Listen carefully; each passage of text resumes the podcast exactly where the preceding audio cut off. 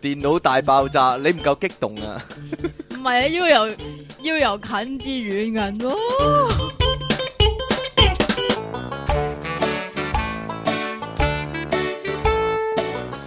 歡迎翻嚟 pop up dot com 嘅電腦大爆炸，繼續有出體傾同埋即其離岸神啊，係你哋苦悶人類嘅救世主啊！我發覺呢，就算做咗呢個電台嘅節目之後呢，我哋都係做電腦大爆炸呢，係最最嚴謹嘅，可以吓 最有心機，亦都呢冇最大嘅風險。吓，哎呀，真係呢一集真係啊係大劑啊！呢集好大鑊㗎。嗯哎呀，我收到啊，呢個。陣間先講啦呢哎呀， 一啲。陣先講啦。唔係我收到啲 WhatsApp 嘅認證無啦啦，哦，我懷疑係同呢個有關。而你認咩嘅證啊？誒，我講下啫嘛。 你而你 Facebook 俾人審查，亦都係同呢個有關。可能係好啦，呢個叫做咩預知啊？而你心口嗰執毛咧，亦都係同呢個有關嘅。有心口有毛咧，先勁抽啊！你係啊唔好係啊講係笑。啊，唔好啦該咁撥下佢啦。今日咧，我哋廁誒紙嚟㗎，錄音嘅時候咧，發生好多事啊！即係嗯錄音呢一日就發生好多事啦。係一陣。啊，一陣先講啦，係啊唉，唉真係我覺得呢個世界真係充滿住陰謀。你聽呢個節目呢，你就可以學識呢。用另外一個角度嚟到去睇呢個世界，嗯今日啲料呢就好爆， 係係啊啦。咁無獨有偶呢，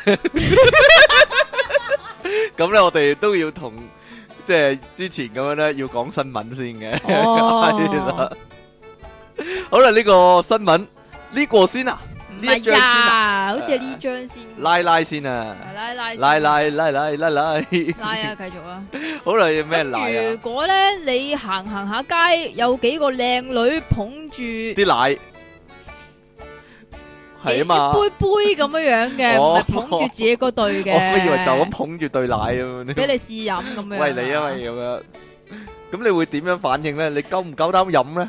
係啦，咁呀，以色列咧就有個叫飲我話做 lot to 飲啊！我哋妖，以色列有個保護動物嘅組織，咁啊啊請咗三個後生女，咁啊扮牛奶公司嘅員工，咁然之後咧就請人飲奶喎，但係佢又係牛奶公司嘅員工啊嘛，但係請人飲新鮮嘅人奶係，母乳啊！佢講佢講人奶噶，佢講母乳，佢講人奶 係啊，好啦，人奶啦，咁更加去標榜呢個人奶咧絕對新鮮嘅喎。嚇咁當然，咁佢係佢哋係牛奶公司啊嘛，咁佢哋唔係人奶公司啊嘛，咁所以咧佢裏邊即係杯裏邊嗰啲咧就係牛奶嚟嘅，嗯咁、其實佢哋想試下啲人嘅反應啩，嚇我諗啊咁啲人有咩？反應咧？係咪真咁係？啲哇！飲啊飲啊飲啊！咪望下個女仔個樣，唔飲啊咁如果飲啊飲啊咁如果你嘅話，你遇到會點咧？睇下靚唔靚咯，啱唔啱口味， 可唔可以指定啊？咁樣咯，我我要你嗰啲， 我要你嗰啲，可唔可以即炸咁樣咯？唔係即炸，可唔可以新鮮飲啊？直接飲，係啊，或者直叫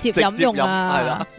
咁啲路人咧就好搞笑喎、咁如果女人聽到嘅話咧，就即刻 O 個嘴啦，然之後，然之後就走咁樣樣啦。咁有啲男人咧又話好核突好喎，嘔心，係啦。係啦，然之後不斷咁樣詢問人奶嘅來源，我人奶諗係來源有陰謀係噶， 呢邊定呢邊係咁啊啊？指住吓， 定係呢個，定係呢只咁樣，定係呢只， 指住人哋啲 心口啊！呢然之後佢話我唔信咯，我要直接飲我先資個來源訊啊咯邊。就呢個來源定係呢個來源嘅 咁但係有啲咧，即係男人咧就比較大膽嘅，咁佢就即係即係飲咗佢啦。真係飲咁但係咧，佢又心理作用，以為真係人奶咧又嘔出嚟喎。但係其實會唔會呢有啲咩咁嘔心咧？唔知啊，都係奶啫。吓我唔知啊，咁然之後呢個動物保護組織咧就解釋，其實咧佢哋係要提醒大家，其實唔同物種嘅乳汁咧係冇太大分別嘅，牛奶都係喺嗰啲牛媽媽嘅身上提取出嚟嘅奶啫嘛，咁樣樣。吓佢話牛奶都係母乳，只不過係牛嘅母乳咁樣係啊啫。咁但係其實我唔係好明佢嗰、個誒即係佢嗰個意思，佢意義喺邊咯。唔知啊，你有冇睇過一一即係一咁格，大家都係飲牛奶噶啦，大家都係飲奶。係大家都係飲奶係咯。咁你有冇睇過一格加菲貓啊？點啊？誒，有一次加菲貓咧去參觀農場啊，跟住佢參觀完之後咧，阿畢問佢有咩，即係 佢主人啦問佢有咩感想啦，跟住阿加菲貓話好有趣啊，不過我諗咧我以後都唔會飲牛奶噶啦，因為佢見過喺邊度走出嚟啲嘢。 有陣時就係咁噶啦，所係嘛以係啦，你唔好唔好知道個來源係點樣，或者你唔好知道點樣嚟啲嘢真係係嘛？。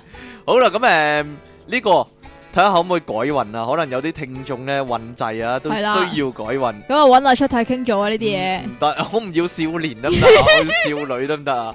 即係 好啦，有個婦人咧喺台灣嘅應該，咁啊覺得咧讀中學嘅仔咧，好彩係仔咋，唔係女咋，好彩你媽媽唔信呢啲嘢啫。係啊，你讀中學咧嘅 係時啊候咧，運勢不佳係係啦啊。佢話咧，佢個仔啊運勢不佳喎，所以咧帶個仔咧去呢、個一個廖姓男人啊開嘅神壇咧指點迷津喎。咁誒阿廖生咧呢、個廖姓嘅男子咧，佢就話咧廖自師己傅啊，濟公上身喎，啊即係唔知使唔使即係作一輪法啦，揼下係啊地咁樣樣，呦我依家濟公上身咁樣係啦咁。嘅咩？用用用嘅咩？我唔知啊，依混混啊嘛， 跟住咧就要個男仔咧，誒、你依家咧就乖乖讀書，唔好要啲父母擔心。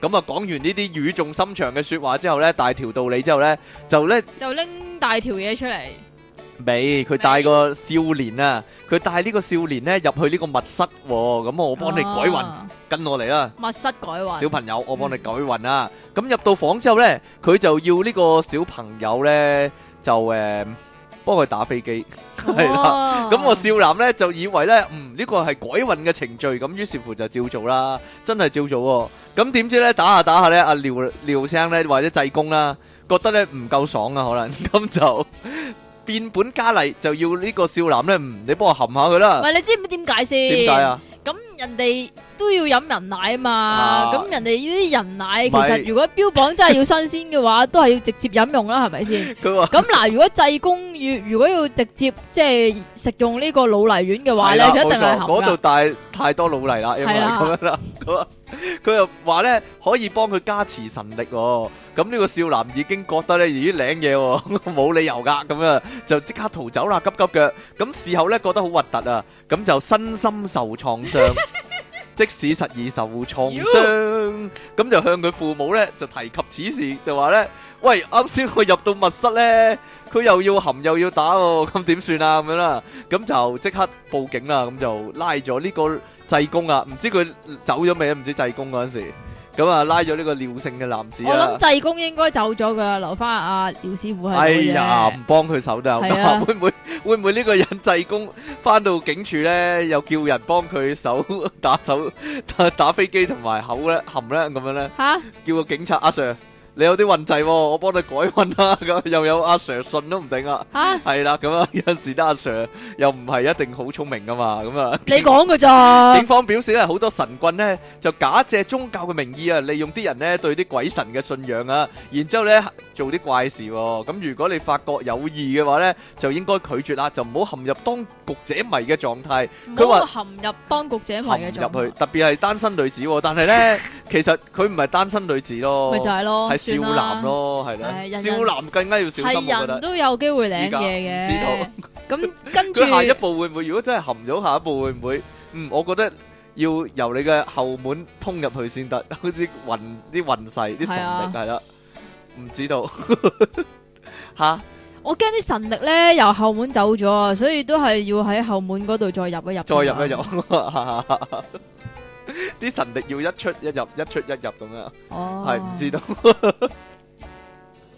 吓。得未啊？呢招叫直搗黃 龍，師傅教 落。好啦，下一單係咩啊？下一單又係關啲少男事嘅，不過就唔係台灣，係英國嘅。咁多少男嘅事嘅呢家？咁英國咧就有個男仔啊，咁佢就即係想同條女去西班牙旅行咁樣啊，咁就託佢女朋友個繼父咧，咁就去買機票喎、幾多歲啊？佢哋十九歲咯，咁開通嘅，唔得去㗎得咩？旅行都冇啦，係嘛？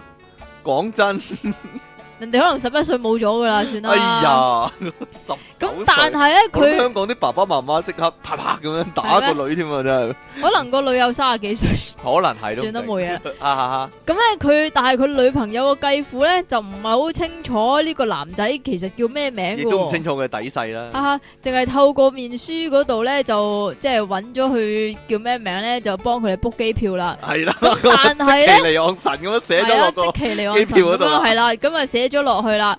咁但係咧，呢個男仔佢 Ừ, 叫 Armstrong 啊，嗯 Ờ. 即係佢都係同我差唔多噶，岩士堂係啦。佢嗰個 Facebook 嗰個名咧，其實係佢最中意嗰個演員嚟噶，假名嚟就係㗎 Adam West 咁樣樣，即嗯係曾經做過蝙蝠俠嗰個 Adam 我 West 嗰個我以為陰謀嗰個添，係咩？唔知道即 係邊個啊？我唔識喎。 West à 啊嘛，阿西啊嘛，哦，啊係係啦，跟住啊唔喎。該，咁咧，佢咧即係嗰個機票錯咗，咁啊應該就上唔到飛機啦，係咪先啊？？咁所以咧，原本就想去即係改翻機票上面個名啦，啊但係唔係原來咧。改運係改名，系啦，改名啫。咁但系咧，改名都要付出代價噶。雖然唔使含啫，但係要俾二百二十磅英磅咯。而二哇，百二十磅英磅其實咧呢、呢個價錢係機票兩倍咯。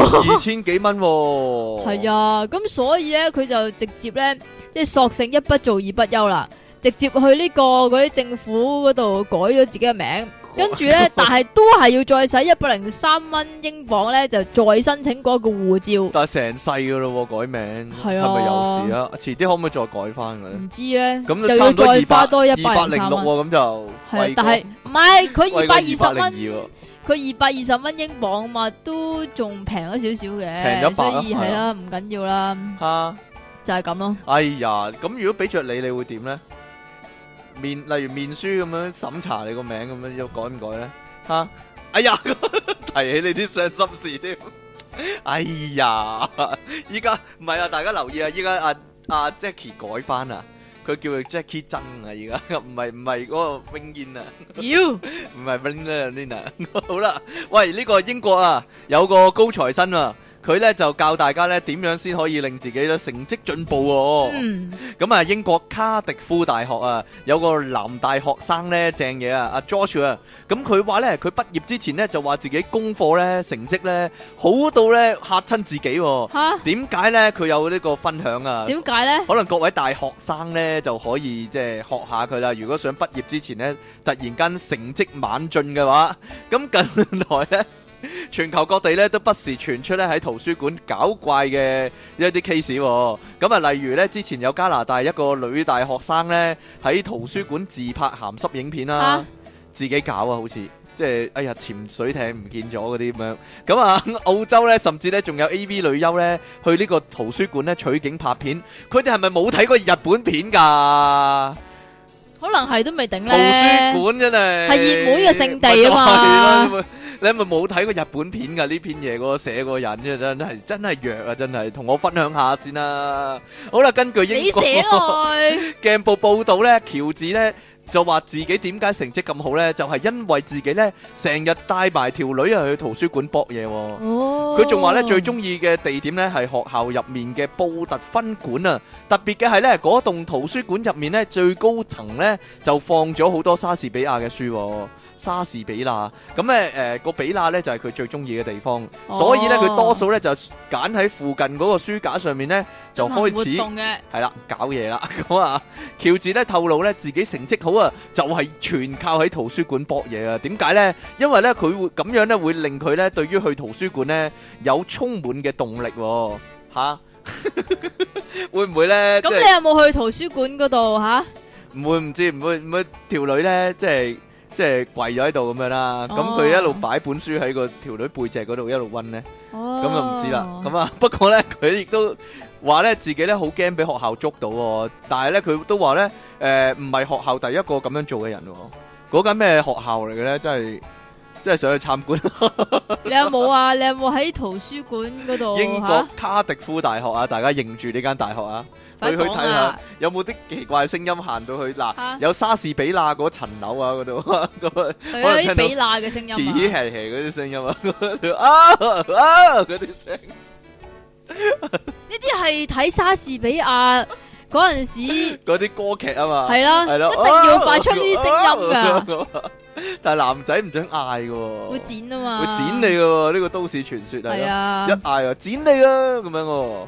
好啦，咁下你一有冇喺圖 書館嗰度發生過啲咩嘢冇啊啊？？抵真係好講好好遺憾啊！係咪我我啊？真係遺憾自己咧，即係讀中學嗰陣時咧，冇依家咁 咁多日本片下 載，如果唔係一定有樣學樣真係，啊真係遺憾生早咗幾年真係可以話。啊！我諗依家啲僆仔睇埋睇埋咁多，一定學啦，係嘛？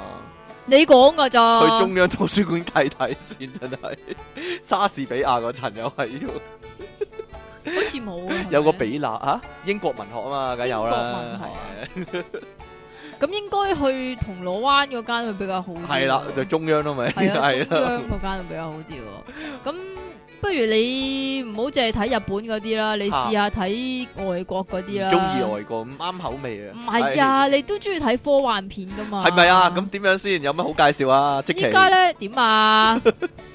分享心得依家係係啊嘛？依家啊，美國有個著名嘅 A 片網站咧，啊即係個 Pornhub 啊，嗯，即都係要上次，即係上次壞咗機，送係翻啊部機俾人嗰個嘛係啊，Pornhub 都好多嘢搞 啊，真係。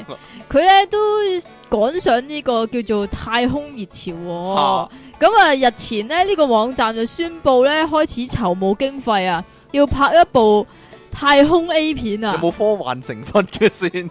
有冇異形嘅先？同埋鐵血戰士嗰點啲啊？ 呢套片咧就叫做《性探索先鋒》啊性探索 sex proration 啊，Por Sex Exploration 啊， ，sex proration 啊，會籌唔會係到性愛啟示錄咧， 哈哈哈。 性制啟示錄或者叫哈哈啊點樣佢咧？籌募到三百四十萬美金嘅經費之後咧，就可以將 A.V. 女優叫呢、個叫做 Eva Lova 同埋男優 Johnny 先咧，就送去太空嗰度搞啊嘢喎。呢條片呢，就計劃喺六十日之內就殺青嘅。咁根據最新消息呢 p o n h u b 已經係籌到三千八百三十三美金啦，耶、我諗佢，我諗佢都係用呢個電腦特技做嘅啫，係嘛？咁星際啟示錄都冇走上星際啦，係咪啊？係？嘛？唔知道，都係用 VFX 嘅即係啫，引力邊緣咧。係啊性， 究竟係邊套嘅科幻版咧？即係究竟邊係邊套嘅鹹片版咧？嚇。因為外國係即係有嗰套西片之後，就即刻會有嗰套鹹片㗎嘛。 This is not Avengers 啊嘛，大係家啊知 啊。咁據了解咧，呢個 PornHub 咧仲會根據投資者出嘅比例咧，即係出資嘅比例咧，啊做唔同嘅獎賞添喎。即係例如嗱，最低門檻就投資十蚊美金啦。咁十蚊你俾咗十蚊美金嘅話咧，就可以優先觀賞呢套 A 片，但係你都要俾錢嘅，都要俾錢十買㗎蚊美金咯。。咁如果你出十十五萬美金嘅話咧，呢啲大戶嘅話咧就可以獲得嗰個 Eva Lova 咧，即係個女優啊。嚇！全套完整嘅太空制服，仲要包埋內褲添喎。哎呀，但係括弧不保證每個人都可以攞到完美 啊！咁啊有有唔同嘅味啊，朱古力味啊，係啊雲呢拿味啊咁樣啊。有冇興趣睇咧？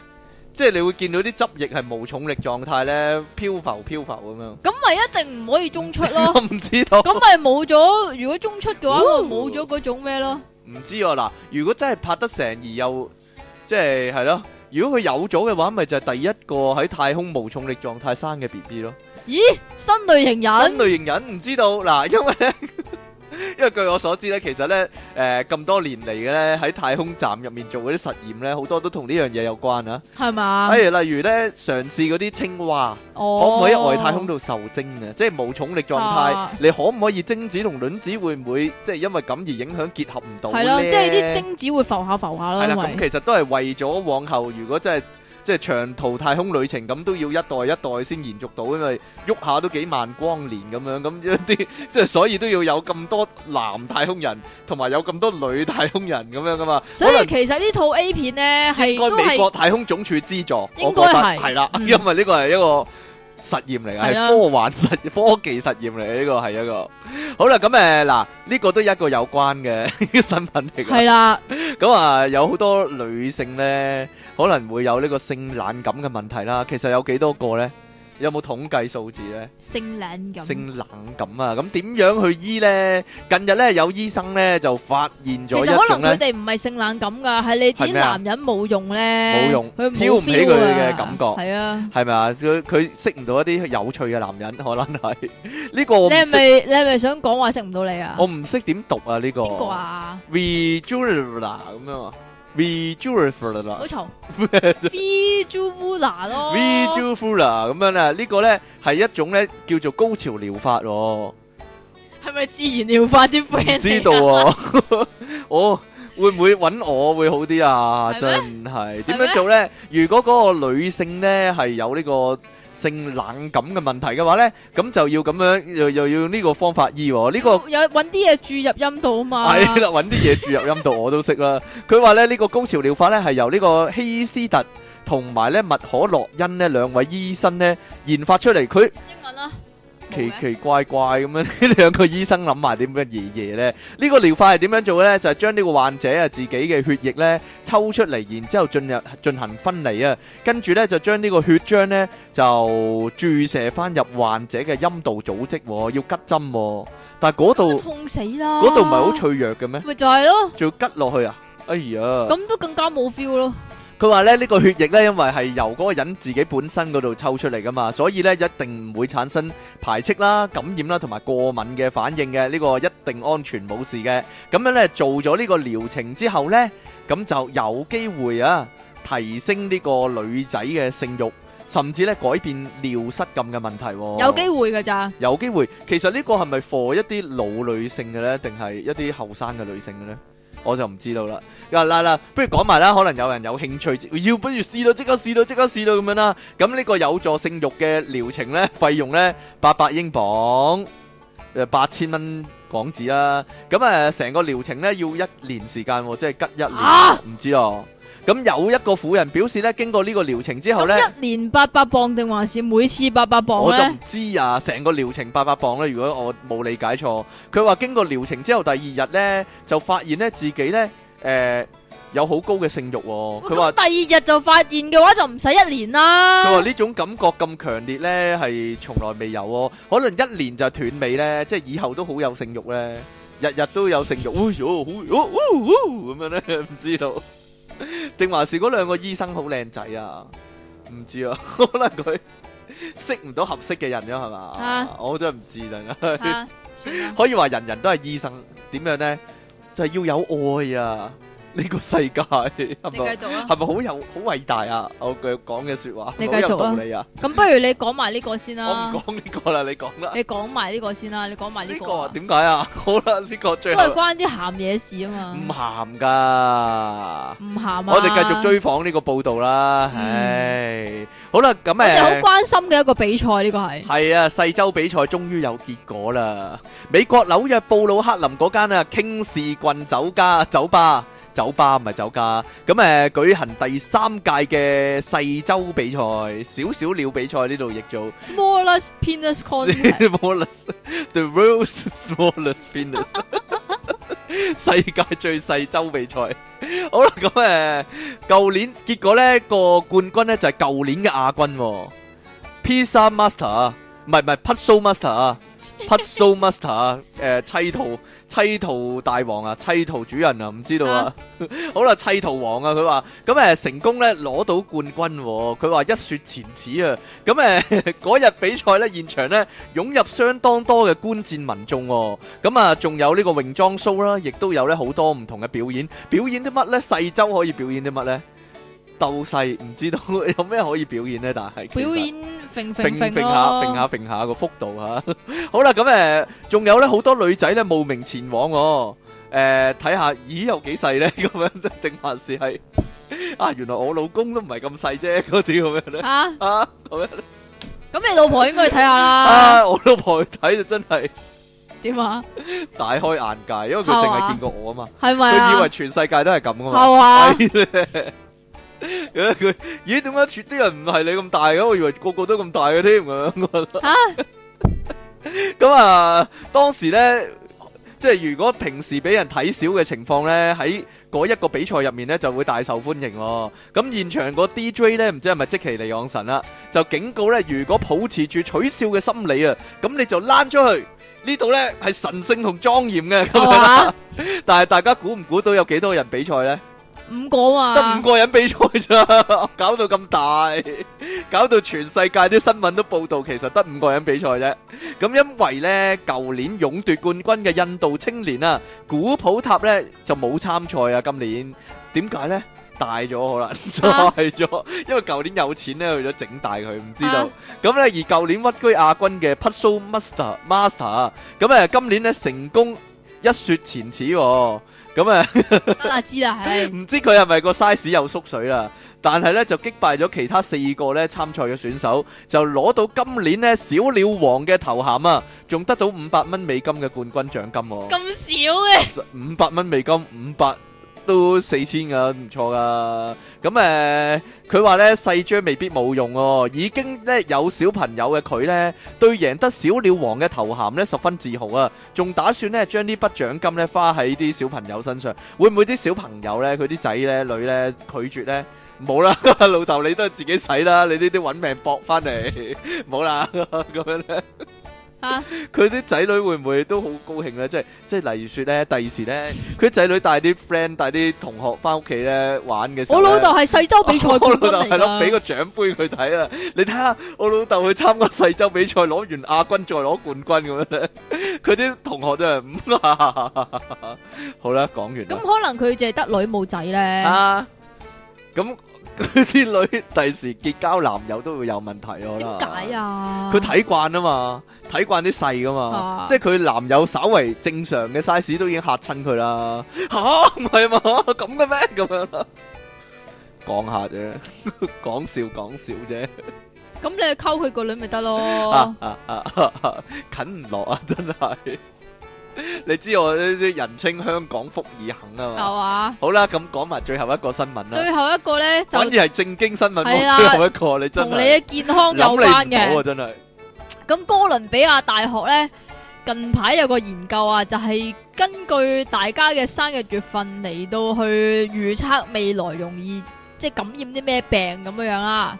咁嚇呢個資料咧係嚟自紐約長老會醫院，英文啊， New York，哇！呢、個點讀啊 p r e s i d e n Hospital，我唔識點讀喎、嗰、同埋哥倫比亞大學醫學中心，簡稱 CUMC 個哥 C 大 U M C，我讀啦嗱，C U M C 得 啦，呢個都係英文啊嘛，系啊，咁佢就研究咗一百七啊萬個，哇，係哇！一百七一十百七萬，啊萬個喺上世紀美國出世嘅患者咁肯定樣喺啦 Facebook 嗰度偷資料，黐線佢一九八五至到二零一三年期間係即係去去醫院睇病患者嘅資料啊。嗯，哇，係，然後將一百唔係唔係一千六百八十八種疾病同病患者嘅出生月份咧就做對比嘅，咁結果咧就發現係大約係咁樣樣嘅，點樣咧？好緊張啊！一月嘅人一比月嘅人較點咧？比較容易患高血壓，哦，因為肥啊，一月嘅人係啊，我係咁嘅咩我細佬就係一月嘅哦出世嘅，係啊，咁你細佬小心啲唔啦。知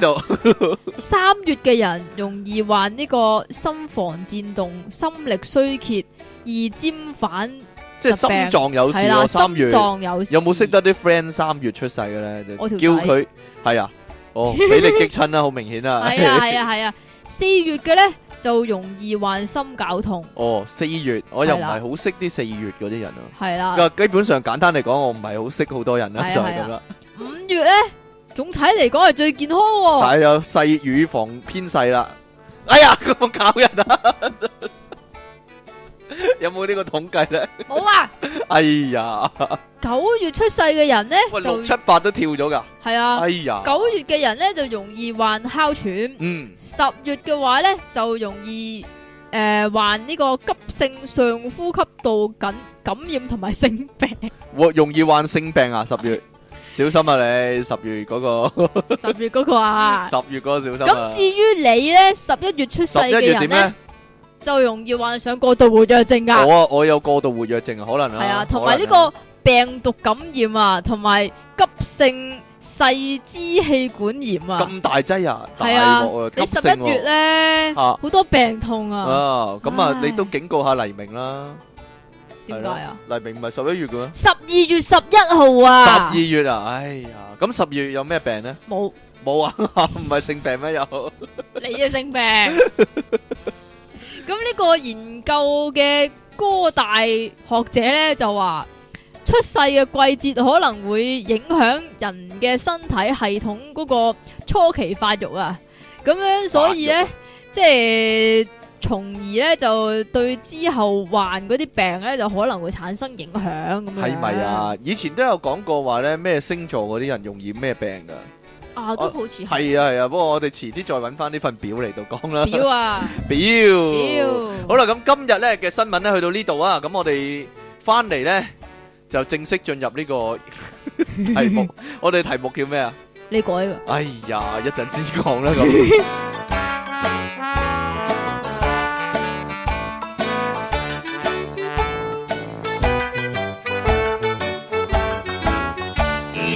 歡迎翻嚟陰謀前面啊，嚟啦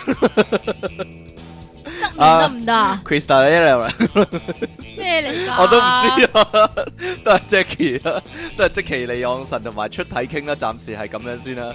好啦，咁誒今日電腦大爆炸要暫停一次啊，我哋依家 做呢個陰謀前面先啦。係啊，喺係啊度無獨有偶咧，今日咧錄音嘅時候咧咁就發啱咧生咗一件大事，大交時係啦，就否決咗政改啦， 咁啊，結果咧 我以為我以為起碼即係就算否決都好啦，應該贊成嘅人多過反對嘅人噶嘛，係 啦。係啦，咁咪大把嘢講咯，即係係啦即。係咁，阿梁振英咪會同人哋講話咩 w o damn out 啊，係啦，即係又如果話嗰要啲咩泛呢個係泛民嘅責任啊，係啦，咁樣又或者呢個咧，即係如果佢哋真係有冇民主嚟講，就應該少數多服從多數嗰啲噶嘛。係啦，佢哋有冇勇氣去投贊成嘅一票係啊？啦，嗰結果啲冇人投票，咁啊，唔我係有人投票八個咯，八個人投贊成，係啦啦，咁我硬係覺得當中有有啲好大咩嘅陰陰謀謀啊嘅究竟係有啲咩陰謀咧？係啊啦，可能喺嗰個喺嗰啲新聞片入面有呢個 hidden message 都唔定。係啦。咁係啦啲新聞片咧，咁啲人咧全部都即係話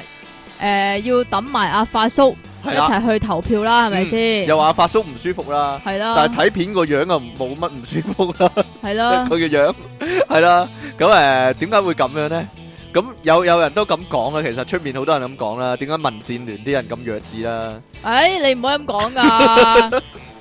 咁咩咧？佢哋佢哋嘅智慧咧，係為我哋睇唔咗出嘅，係啦，係為咗去托阿曾玉成噶嘛，係啦，等佢表現得醒啲啊，係啦，咁以後就好多人支持佢啦。係呢啦個可能都係一一呢大個都陰陰謀，陰謀嚟一嘅，大陰謀係啊啦！你以為佢咁簡單係 啦？咁啊，即係平時冇咁簡單嘅，平時就講啲低能嘢啊，做啲低能嘅舉動啦，咁樣啦。咁誒，正所謂一將功成萬骨枯啊嘛。係啦，係啦你即係冇咁多低能嘅人，你顯點顯得阿曾冇玉錯成高智有慧啊？可惜真係呢個節目得兩個人啦，咁啊只有一個，哎 呀，係啦，咁就一半一半咁樣啦，哎呀，咁就講完 啦，唔好搞人啦，得啊你做節目嗰陣時。好啦，咁今日我哋咧嘅陰謀前面咧都一樣啦，會同大家咧揭秘啊，即係係啊係， 啦，破解好多咧即係陰謀，咁等大家咧用一個唔同嘅角度去睇呢去個世睇呢個界世 界，係啦因為呢個世界咧。係充滿陰謀嘅，冇錯啦， 充滿陰謀。例如我下低咧都有幾執啊， 可能唔摸下搞我啦，係啦。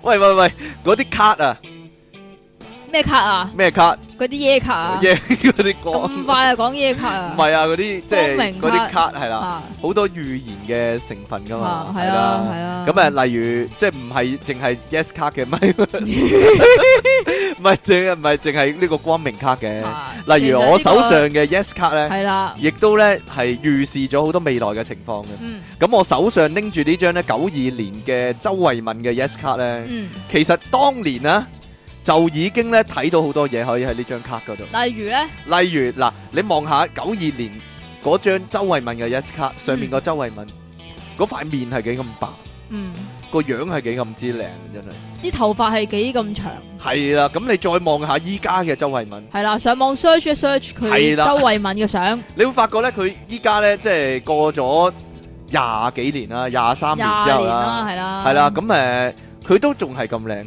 嗯，係啦，你話係咪好神奇咧？真係，即係呢啲有陣時真係解釋唔到。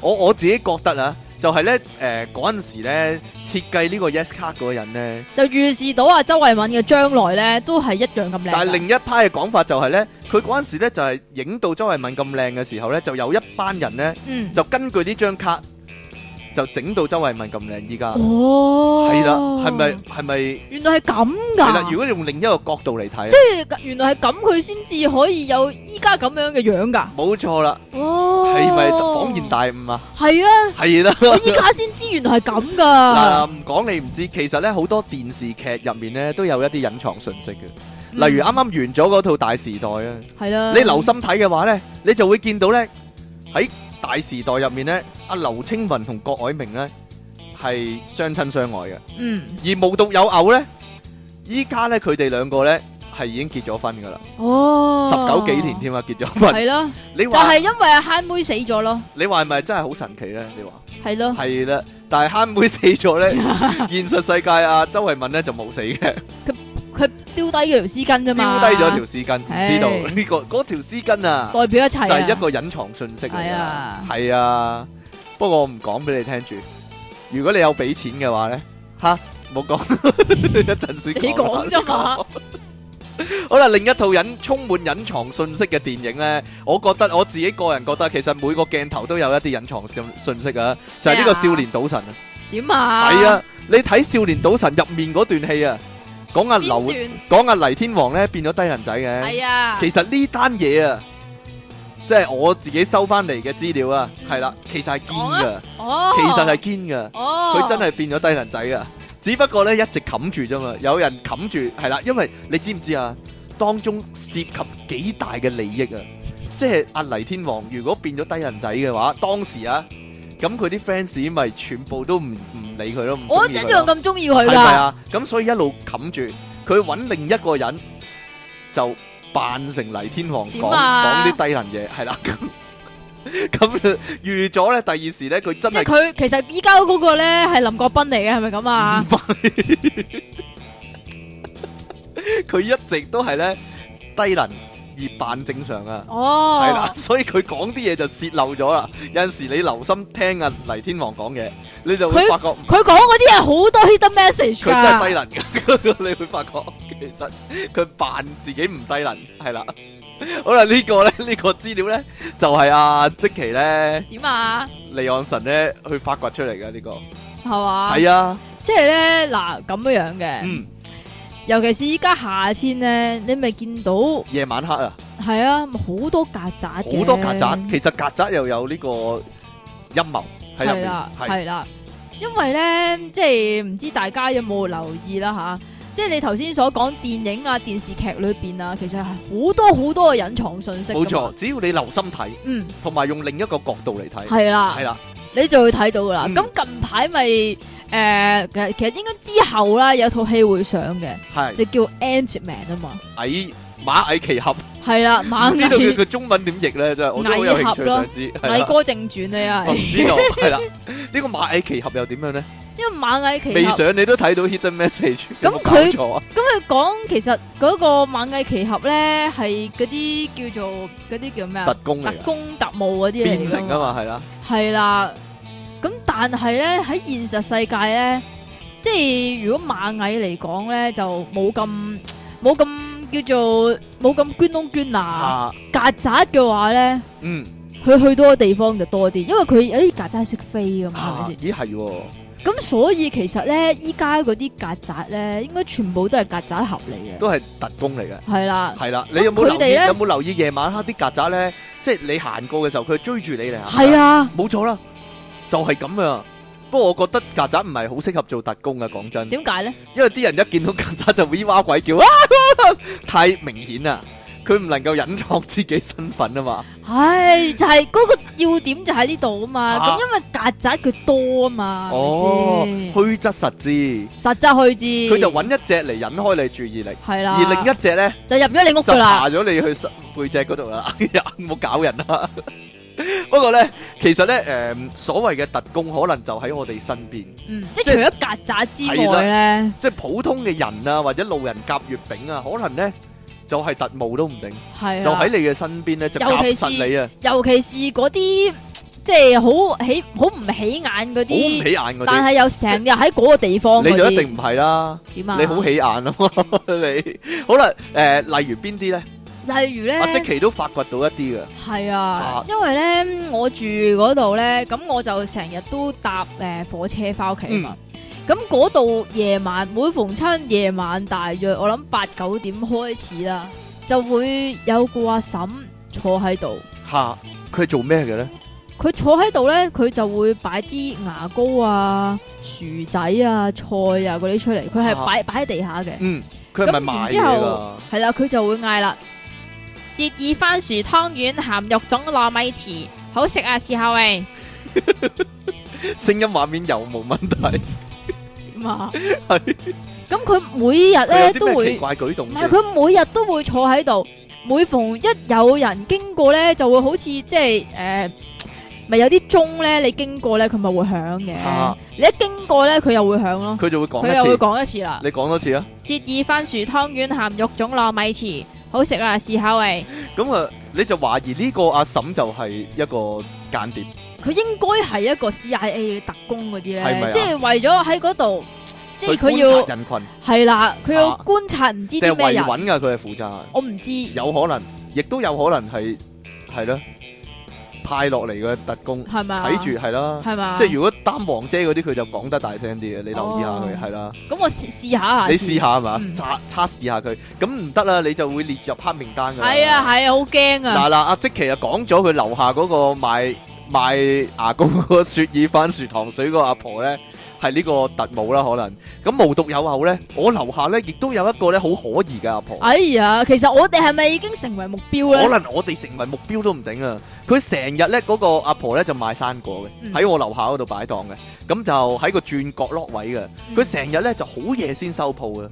幾夜咧，成有陣時我做完黑森林咧一兩點翻去咧就都見仲喺見佢度，啱啱收緊鋪咯。哇你話正常一個阿婆點會咁夜收都唔瞓啊？係咯，係咪先？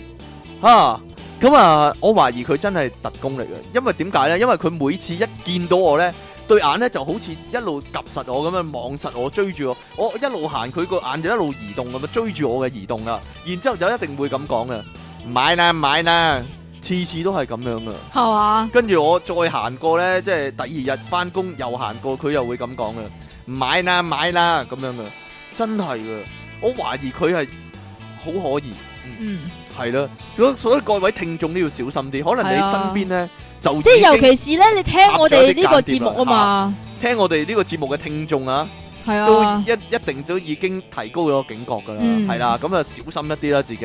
咁誒啱先講好多電影啊嘛，其實咧你即係我唔講你可能唔知啦，嗰啲日本嘅 A.V. 咧其實咧都有好多隱藏嘅信息嘅，所以咧睇嗰陣時咧要特別留心啊。嗯，我例如我就係啦，係啦我，睇你要用唔同嘅角度嚟到去睇用我。角度嚟睇就係係啦，快過啊， 咁啊有陣時又翻翻轉頭啲啊咁樣啦唔。係要逐格逐格嚟 逐咩？格逐格嚟唔知道。咁啊，例如我近來睇呢一套呢吉澤明步主演嘅片，係有啦。冇蒼井空啊？咁我發覺呢，唔我係諗啊，蒼井空都有唔噶。係啊，有木 Vio 靚啲噶，唔唔好理啦，你講唔得係啊，唔咁舊係㗎， 啊，唔係啊，依家誒睇小花蕾噶誒，，唔係小花蕾嗰個叫咩啊？叫咩呢？嗰個羅莉啊，羅莉龍澤羅拉哦啊，哦哦，好啦，咁誒，你會發覺呢，佢打格仔嗰部分呢，嗯，其實係隱藏咗一個光明會嘅三角形。哦，所以就打格仔啊，所以就打咗格仔，不過呢，嗰個三角形呢，係即係倒轉咗同埋黑蚊蚊咁唔樣嘅。係，其實好簡單嘅啫，即係你明唔明啊？你嗰啲叫做標誌咧，一定係隱藏喺嗰啲隱誒藏喺窿兩隻窿，腳中 間，點樣啊？咁佢唔可以咁明顯咁俾你睇到㗎咁嘛，啊係係咪先？喎。咁所以你咧就要用另外一個角度嚟例如睇，咧，咁你可以嘗試一倒樹衝咁樣倒睇樹，衝嚟睇，係啦，我驚啲血咧，即係去咗啲唔應該去嘅地方啊！係嘛？係啦，衝啊，衝昏頭腦呢啲勝利衝昏頭腦可能係係啦，咁你就會見到咧有個三角形喺度。嗯，仲有隻眼 添啊， 係咪咁啊？呢啲啦。不過不過我真係發覺咧，做咗呢個節目之後咧。嚇，近來咧搭巴士啊，即係搭地鐵啊，嗰陣時咧有好多人跟蹤我。係咪啊？係啊，你你我逢親搭地鐵啦、或者等巴士嘅時候咧，一望佢後面就見到咧十幾個人咧都係一齊跟住我。咁我我知道嘅，其實佢哋佢哋係係扮排隊扮成嘅啫，排隊搭車，嗯但係實際上其實係跟蹤我。嗯，會唔會太陽咧？如果咁樣跟蹤法，系啦，實質虛知啊，呢啲叫哦，係咪啊？你唔知有陣時啲嘢你唔知系啊，我真唔啊。知啊，啊，咁誒講真，我嘅身份我覺得已經不斷暴露啊，不斷曝光，真係講真嘅，我我自己開始有少少擔心，不過我仍然會繼續堅持做呢個節目咧，揭露更多陰謀俾大家知嘅。嗯例如說咧，誒、呢樣嘢好多人知噶啦，好多人咧係一早已經有呢個懷疑，就係、出體傾其實未必真係網台節目嘅主持嚟，咁你系咩咧？因為咧，哎呀死啦！点哎呀啊？哎呀死啦死啦死啦死啦！好煩啊死啦！死啦哎呀誒有有恐怖嘢，唔好唔好理住。哎呀， 因為咧做做得網台主持嗰啲人咧，通常咧就比較點講咧？你讲啊？ 哎呀，點解你唔理我？點解你唔幫我講啊？通常個外表啊，嗯，比較讲啦，比較唔係咁可觀啊。系例如会点噶？例如呢例如边啲部分唔即系係一咁係可就观冇咧？乜頭髮咁樣，一係哦就比較大個肚腩嗰啲系啦。咩？你咁就好嚇少好似出體傾咁啊。哦，係啦，不過呢個秘密咧，我我個人咧近來感覺到咧係俾 TBB 咧識穿咗。系咪啊？係啊，佢啱啱完嗰套劇咧，咪揾方力申嚟扮網台主持嘅。吓，佢擺到明就影射出體傾啦，你話係咪先？啊咁樣俾佢識穿咗，真係而無獨有偶咧，啊出體傾咧又係姓方嘅喎，你都咪話唔邪啊，真咁係，仲唔系你？肯定係我啦，肯定係講緊我啦，方力申边忽好同你似啊？衰噶真係系嚇嘛？，系嘛？係啊嘛，边忽同你似啊？讲啊！唔好講呢 啲啦，你要我講，你要我講邊範啫？講靚仔啊，有型啊，大隻啊，定係口臭咧？真係。好啊丑我咯，覺得， 我覺得每一方面都係影射緊我啊！真係好哦明顯係。好啦，唔該你。嗯，定嗱嗱嗱，其實咧還誒，是其實你先至係影射緊啊，方力申啊，不如我哋講下啲商業上嘅陰謀啦，係商業。啦上嗱，而家咧嗰啲鞋廠啊，其實係有陰謀噶，你唔知道係咁啦。啊好多人都唔知道，以為自己買對鞋就係一對鞋咁簡單啦。嗯就係即係買咗咪着咯，係就咯係係啦，着住嚟行啦咁樣啦，就係以為鞋就係鞋咁簡單啦。其實佢哋全部都蒙蔽晒，係啦，因為咧依家整出嚟嗰啲鞋咧係經過基因改造嘅，吓係啊，你哋唔知點改造你哋呢自己領咗嘢都唔知啊。吓，係啦但係我仲要着嘅喎，咁點係算啊啊，一？般嚟講咧，依家嗰啲鞋咧着唔會超過三年咧就會開始甩皮甩骨噶啦，唔係兩年都唔過啊，真係係咪啊？最後咧係啦，咁最後個結果就係嗰啲人咧三年之內咧就要買過另一對鞋，哦，係啊，咁樣咧嗰又個係喎，即大係廠咧，就會賺大錢。你哋有冇留意到先？即係咧以前嗰啲白飯魚啊，嗰啲好好襟着㗎係咯嘛，係咯係咯係咯，咁明顯嘅嘢，但係好多人咧就係全部留意唔到，嗯，係啦，即係太過忽略身邊嘅事啊！而且咧呢呢啲呢啲鞋啊，經過基因改造咧，嗯，其實就已經製造咗到好多受害者出嚟。例如咧，嗰啲腳咧着咗呢種基因改造嘅鞋咧，就會臭晒啊！ 哎呀，我身邊就有一個活生生嘅受害者。哎呀，你對鞋唔臭不如㗎，我訪問下你 啊！你對你成日鞋要唔臭㗎。成日要人幫你買嗰啲香味劑咧，係點解咧？其實我覺得啊，其實大啦，廠同香味劑又有勾結㗎。黐線係你啊！你要買，你順便買埋俾我啫係嘛。啊係啊係啊係啊係啊係啊！你我我點啊？我多咗兩個，俾兩個你，你就第日咧即刻話喂，幫我買多包啊咁樣喎。啊， 你真係好。不過你順便買俾我啫嘛。不過講到鞋咧，大家如果留心觀察嘅話咧，嗰、個人着嗰對鞋，你都可以留意到一啲玄機嘅。講真都係嘅，即係係例如有啲鞋咧，啊，咪有個剔好嘅。嚇有個剔好，嗯，你知唔知係點解啊點？解咧？就係啊，佢有個剔好嗰啲咧，你留意一下佢，佢投票嗰陣時咧，嗯。係會喺嗰張選票嗰度畫個剔好嘅，哦，咁如果有三間嘅咧，畫三格。就會 喺係啊個股票度話三間啊， 咁即係代表咩意思啊？ 好啦，咁我哋又講下啲西醫嘅陰謀啦。嗱，聽得我哋嘅節目咧，有聽開我哋節目嘅聽眾咧，都知道啦。西醫本身咧就係一個陰謀嚟嘅，西啊 嘛西醫西，而其中最大嘅陰謀咧就係咧，點解嗰啲人不要讀 E 惜醫係咧。啦，不惜即係咁多年啦，浪費咁多年青春去讀醫系啦，呢同埋其實讀醫嚟講咧，啊你要考好高分噶嘛，咦我讀你要考好高分先讀到個醫字嘅，係 啊，讀醫最快要幾年啊？咦，一秒鐘都唔使啊啦！好啦，咁啊嗱，其實誒有啲咩陰謀咧？到佢哋讀完晒，嗯真係，做咗醫生嘅時候咧，Ừ。嗯，咁就好多女仔咧就去幫襯咧，就會俾佢聽心跳。哦，呢個就係佢哋嘅陰謀啊！哦，會唔會有啲醫生 啲聽眾會鬧我哋啊？ 或者或者投訴我哋啊？黃醫 生咁黃醫生唔知道係啦。好啦。講開嗰啲啲商商業啦，係係啦，啦仲有一啲陰謀，你哋可能諗都諗唔到啊，係係啦，啦，全部被蒙在鼓裏，你你俾人揾緊笨啊，你俾人陷入咗人哋嘅陰謀都唔知道，咁我講下兩個叫商家嘅互相勾結嘅陰謀嚇啦。點樣咧？嗱，sofa 咧就每人屋企都梗會有一張，嗯，但係你有冇諗過 sofa 嘅廠商，又其實係同一啲叫做醫生都有勾結嘅同咧呢？個西醫又有有勾結嘅，西醫都類似或者㗎啦叫隻醫啊，隻醫啊，隻你已醫經啊講咗個重點出嚟嚇啦。點樣呢點解咧？啲 sofa 啊，全部都做到軟腍腍、越軟皮嚟皮越冧啊！依咁家啲樣咧， sofa 係咯，咁搞到你坐得舒服啊嘛。咁啊，越坐越落，越坐越落，咁啊用個背脊嚟到去坐 sofa 咯，就唔係用個屎忽嚟坐咯。係咪啊咁？啊造成啲咩事咧？咁啊造成你脊椎彎曲啊。我覺得係啦，咁啲隻醫就可以喺呢度乘係啦虛而入啦，咁啲咩三叉神經線又壓住啲脊髓嘅時候咧，咁呢個時候你要揾人拍骨啊嘛，係咪先？嗯，所以你拍我翻正啲骨所以我懷疑咧，sofa 啲老闆全部都係隻醫嚟嘅，可能係嘛？有可能，即係 sofa 啲老闆可能啲屋企人會有隻醫咯，嗯嗯。係咯？而呢個呢，亦都係一個咧人口滅絕計劃嚟嘅，我自己覺得點啊？係啊嘛。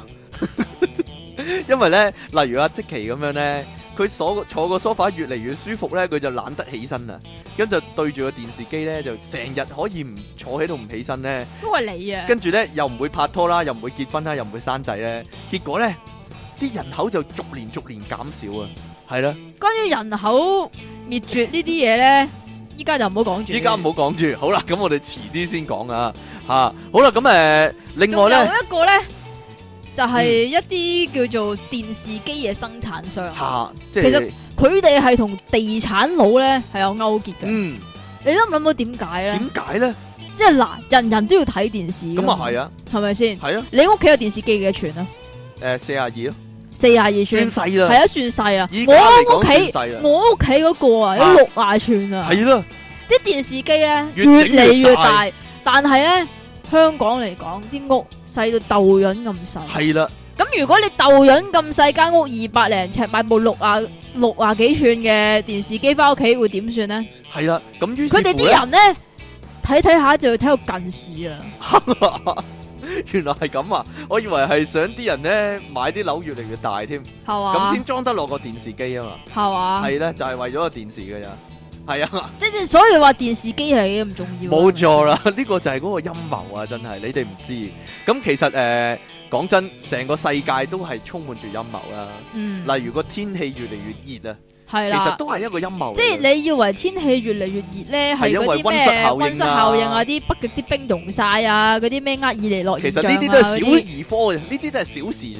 唔係呢啲咧係真係有發生，嚇、但係咧佢哋嘅佢發個重生咧點呢、個唔係擺喺嗰度啊嘛，個重點係啦係啦個重點咧就係啲廠商嚇、啊，或者啲小販啊， 係啦 啲小販啲小販啊啊，就或者散貨啊嘛，散貨就賣多啲嘅咧，嗰啲遮啦，係啊啦同，埋嗰啲電風扇啊仔啦。即係唔知大家有冇留意到啊？你一啊出街誒、近年㗎咋，其實係啊個趨勢係近係年㗎咋。即係近年我細個㗎嗰時冇呢個現象嘅，咋係啊，大家但係大家懵然不知啊，就係、唉，即唉係遮嚟講。嚇。梗係用嚟遮雨噶啦，咪就係咯係咪先就係近幾年越嚟越多嗰啲女人啊、師奶啊咁樣，個個擔住把遮嚟到行街，明明冇落雨嘅，要遮太陽，我覺得好唔尋常呢個現象。係啦。係啦，仲有一樣嘢非常之唔尋常，係點樣？呢？大家唔知有冇去過便利店嗰度買嘢飲啊？嗯，你會發覺啲嘢飲好離譜，好貴噶，咪就係咯，尤其是啲水啊，八蚊之水，咪就係咯。有冇搞錯啊？唉，我覺得呢個真係一個驚天大陰謀嚟嘅。即係點解咧？就係因為焗住你，即係買水係買貴啲。吓然之後，如果你唔買水嘅話咧，你買其他嗰啲咩汽水啊、果汁啊咁樣，你久而久之成日飲嗰啲有添加劑嘅嘢咧，尤其是係可樂啊吓，嗯你會死啊！會死啊？係啊，點解咧？因為呢個都係人口滅絕計劃嘅一 又部係分。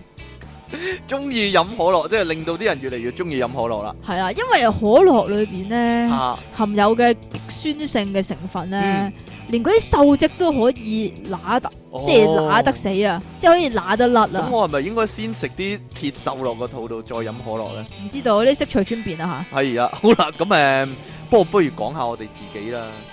其實誒、我覺得呢個陰謀嘅嘢咧，已經燒到埋嚟我哋嗰笪噶啦，係嘛？即係燒到嚟埋身噶啦，真係。係嘛？係啊，自從出咗我哋呢一集嘅鋪模之後咧，我啊，我啊，我講係緊啊，我自己啊，係啊，我就開始收到好多好奇怪嘅電話號碼，我真都係係我講真嘅，喎。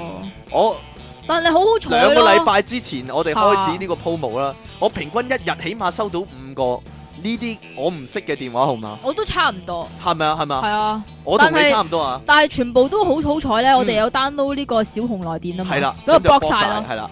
但係我睇翻小紅來電咧嘅顯示咧，我發覺咧。唔好講啊呢唔啲好嘢講呢真係，啲，係唔啊，好講，唔好講出唔好講去啦啊，真係係啊唔好講出去，好大係啦鑊㗎，如果係唔好係。講啦，都係。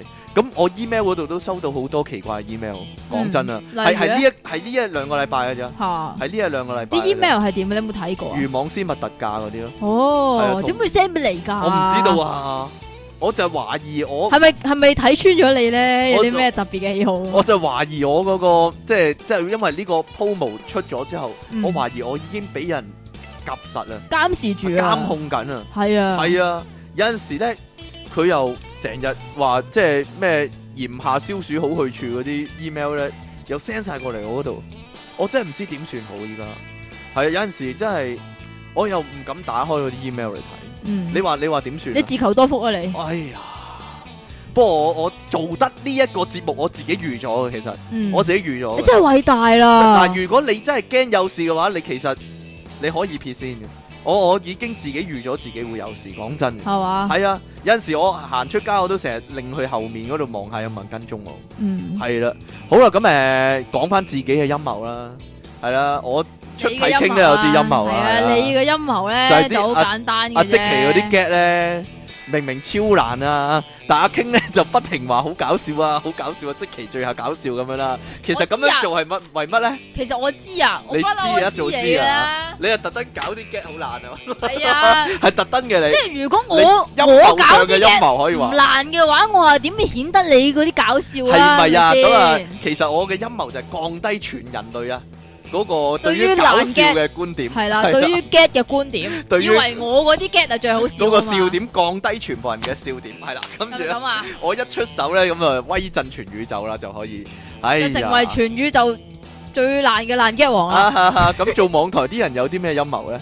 你我講噶咋？我分析啊，我分析啊，做網台啲人咧，成日覺得咧自己個陰謀係會得逞嘅，就係咧佢做到即係開頭免費，咁啊做到個節目好好聽啊。啊，咁啲人咧就好想聽啦，唔聽咧就會死啦。跟住咧，佢做下做下咧，例如兩三季之後啦，啊咁、就開始話收錢啦。喂，咁但係我哋做咗幾多季啦？我唔知道，我哋冇一季咯啊係，一季都冇啊！係啦。咁咧，於是乎咧，佢啲人唔聽唔得嘛，咁啊個個俾錢啦，咁啊賺大錢啦，係咪啊？不過我個人嘅結論就係、咧，嗯，佢哋嗰啲陰謀咧，幾乎全部都失敗收場，係咩？係咩？係啦，冇個掂，冇個有好結果。講真。你講噶咋？唔唉關我事啊！好陣間你又收埋晒啲奇怪電話啊、email à, 啊啲，你唔好賴我啊！嗱嗱嗱，不過講真啊，點啊？其實最陰謀論嗰個咧係我身邊嗰個即其利昂神啊，關咩事 真啊？噶，佢成日咧一一同我一齊嗰陣時呢就喺度講咧啊邊個邊個啊啊一定有陰謀噶，跟住咧又過一陣咧又同我講啊邊個邊個啊喺我哋背後啊搞埋啲小動作啊，跟住咧過一陣咧又講講喎。啊邊個邊個啊啊一定啊喺度食我哋夾棍噶咁樣你咩叫食夾棍啊？嚇？咩叫食夾棍？啊！我遲啲講俾你聽啦，提防佢哋啊，嗰啲啊，咁啊成日呢個真人真事啊，我發誓係啊，嘛？成日我我差唔多每一日見到，每次一見到即期咧，佢就會同我咁講噶啦。係嘛？咁我覺得應該去介紹你去做陰謀乜乜啊，係嘛講真噶，講真噶，誒你唔適合做呢個節目，你去做陰謀 乜乜啦，吔講真屎啊你！真係，幾時有講過你嘅？成日都講，點啊？講完又講，係啊， 係啊，我先係陰謀製造者你係嗰啲啊係陰謀嘛？陰謀王，你可以係話啊陰謀專家係啊係啦。係啊，好啦，出體傾送出陰毛一大執喎， 即其利昂神送出 hidden massage 一次 hidden massage，係 massage 邊度嘅咧？一啲 hidden hidden 部嘅位 啦係啊部位係啦 hidden massage，幫你 hidden 隱 massage 藏按摩啊，，係啊，隱藏按摩，係啊，定係隱藏喺一笪地方度按摩咧唔知咧？hidden massage 都幾好喎。好啦。點 啊？即其利昂神陰謀多個人爆炸私人相，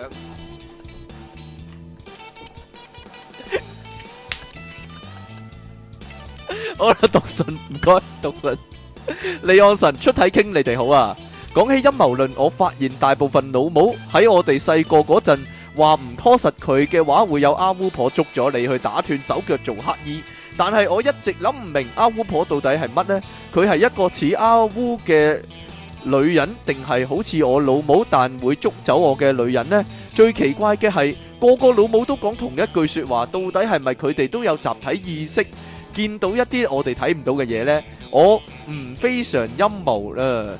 上次掛住寫金色陰謀，唔係金色陰謀，唔記得咗寫全名嘅福爾肯上，即其利昂神。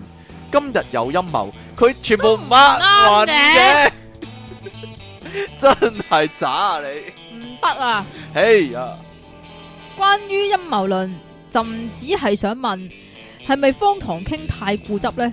當然喺 Facebook 某個群組，啲人連只狗屙咗兩條直角嘅屎都可以諗到去共咩會，朕啊真係想殺人完。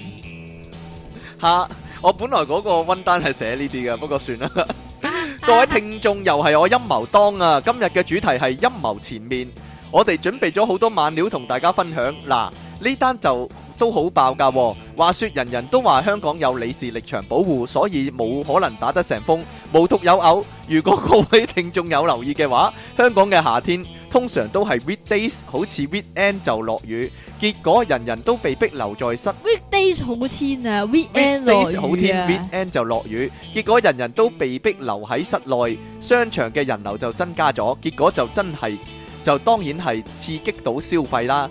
睇翻資料先，原來各大商場都係咁同一個老闆支持，最爆嘅係呢個老闆每年都會交好多税俾香港政府，而偏偏美國就係喺香港最大嘅外國勢力，哇！你話成件事係幾咁陰謀呢？所以陰謀當成陰謀當成日都話冇利益就冇陰謀，所以有時啲嘢都唔係各位聽眾睇得咁簡單。大家唔好行開，如果你俾錢，第四節仲更加爆。點解要俾錢？啱啱咪講咗咯，冇利益又邊有陰謀啊？陰謀當上，係嘛？佢做埋我哋嗰份啦，不如系。啊！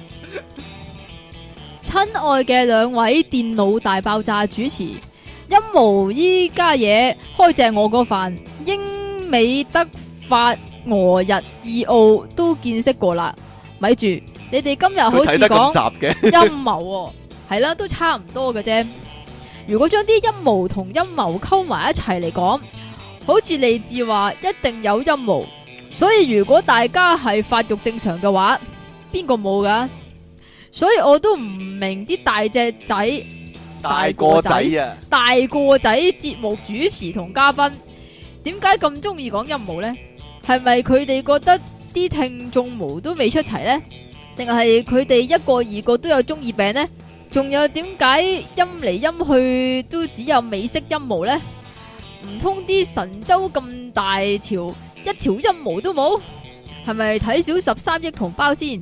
所以呢啲陰謀背後，我覺得只係有一個答案：五朝毛咯，即其離岸神陰謀論專家。 今日啲聽眾老爺車，今日啲聽眾啲作嗰啲詩咁渣嘅，係啊，全部都唔押韻離嘅。晒罩啊我嚟我嚟作一首俾你啦唔要啊， ，D C 全部唔押韻，究竟點樣讀中文？ 好煩啊！企押韻我呢啲。哎呀，出口成文出體係啊傾啊真係。好啦，咁啊，終於聽咗幸災樂禍嗰集啊。對於除咗紫菜就真晒佢哋所有嘢嘅朕嚟講啊，近排最 happy 梗係南韓爆山新沙士啦。等你班友咁中意去韓國啊啦，最好遲啲發埋黑色旅遊警告啊，搞搞下啲咩 GD 啊、SJ 啊嗰啲全部收晒皮就真係要唱翻首幸災樂禍咯。順帶一提啊，朕睇住啲死僆仔周圍跑，跟住撲親大喊，真係心都涼晒啊！神合以逼冤上，即其離岸神陰謀在西身，荒唐出體傾，勁轉小傾 傾，啊大黃風上。都話上面個個尾唔可以同下面個尾一樣字咯，真係。係啊，好啦，咁我哋呢一節去到呢度先啦。咁一陣咧，俾咗錢嗰啲聽眾咧，就可以聽埋我哋嘅 Hidden Massage。Hidden Massage 係嘛？係啦。有啲咁嘅嘢嘅 咩？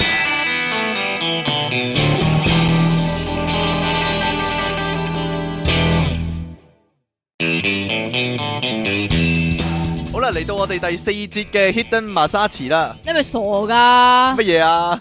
第三節啫嘛，依家。 咁啊係喎，各位俾咗錢嘅聽眾咧， Sorry 啊，係冇第四其實節係噶，冇我乜哋嘢聽噶，不過係啊，咁我哋拜拜啦拜喎。拜。